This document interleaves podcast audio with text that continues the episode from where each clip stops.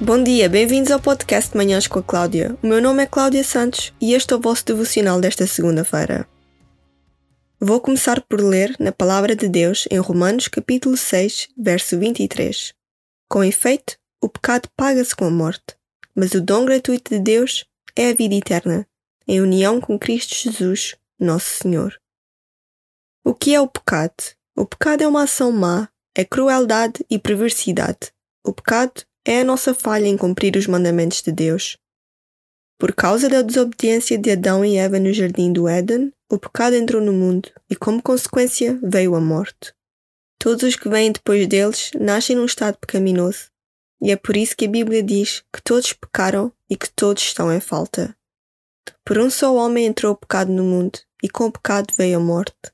Foi assim que a morte atingiu toda a gente, já que todos pecaram.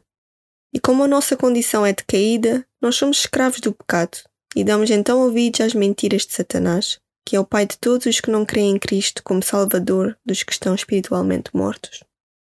No Evangelho de João, capítulo 8, versos 42 a 44 diz: Jesus respondeu: Se Deus fosse na verdade o vosso Pai, seriam meus amigos, porque saí de Deus e vim dele. Eu, porém, não vim por minha iniciativa, foi ele que me enviou. Por que é que não compreendem aquilo que eu digo? É porque não querem aceitar a minha doutrina. O vosso pai é o diabo, e o que vocês querem é fazer aquilo que lhe agrada. Ele foi assassino desde o princípio. Nunca esteve ao lado da verdade, porque nele não há verdade. Quando diz mentiras, fala do que lhe é próprio, porque é mentiroso. E é o pai da mentira. Quem é de Deus escuta as palavras de Deus.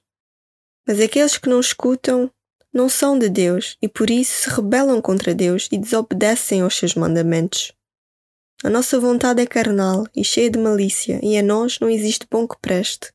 A humanidade se perde diariamente em todo o tipo de prazeres e pecados, como a fornicação, sexo antes do casamento, a inveja, a idolatria, que é adorar algo ou alguém mais do que a Deus, a fofoquice, a pornografia, o orgulho, a arrogância, a mentira, a embriaguez, a ganância e muitos mais. Nós necessitamos da graça de Deus e do poder regenerativo do Senhor para transformar o nosso coração cruel num coração puro e altruísta. Todo aquele que não vive em Cristo peca continuamente e em si não tem o poder de parar, porque está morto espiritualmente. À parte de Cristo não conseguimos nada. Nós precisamos do Espírito Santo para que ele nos ajude a combater as tentações que no mundo existem, para que possamos prevalecer e vencer o nosso inimigo Satanás. Sem Jesus Cristo não temos poder sobre a morte e sobre o pecado. Cristo, quando morreu na cruz, carregou em si todo o pecado do mundo e, ao ressuscitar no terceiro dia, derrotou a morte. Ele é quem tem o poder de nos libertar do pecado e de nos salvar da morte. Em 1 Coríntios capítulo 15, versos 20 a 22 diz: Mas a verdade é que Cristo ressuscitou dos mortos e é a garantia de ressurreição para os que morreram. Assim, por meio de um homem começou a morte no mundo e por outro homem começou a ressurreição dos mortos. Deste modo, unidos a Adão, todos estão sujeitos à morte e unidos a Cristo, todos voltarão a receber a vida. Venham até Deus enquanto Ele está próximo e peçam perdão pelas vossas falhas, se humilhem perante Deus e peçam ao Senhor que vos salve e vos dê a vida, a vida verdadeira, que só é encontrada no Senhor Jesus Cristo. Na palavra de Deus diz que todo aquele que invocar o nome do Senhor será salvo. E diz também que a salvação é um dom de Deus, dado pela sua graça, mediante a fé. Tenham fé, então, nas palavras de Jesus Cristo. Acreditem que Ele é quem diz ser, o Filho único de Deus, o próprio Deus, em carne e osso e aceitem a salvação que vos é oferecida através dele.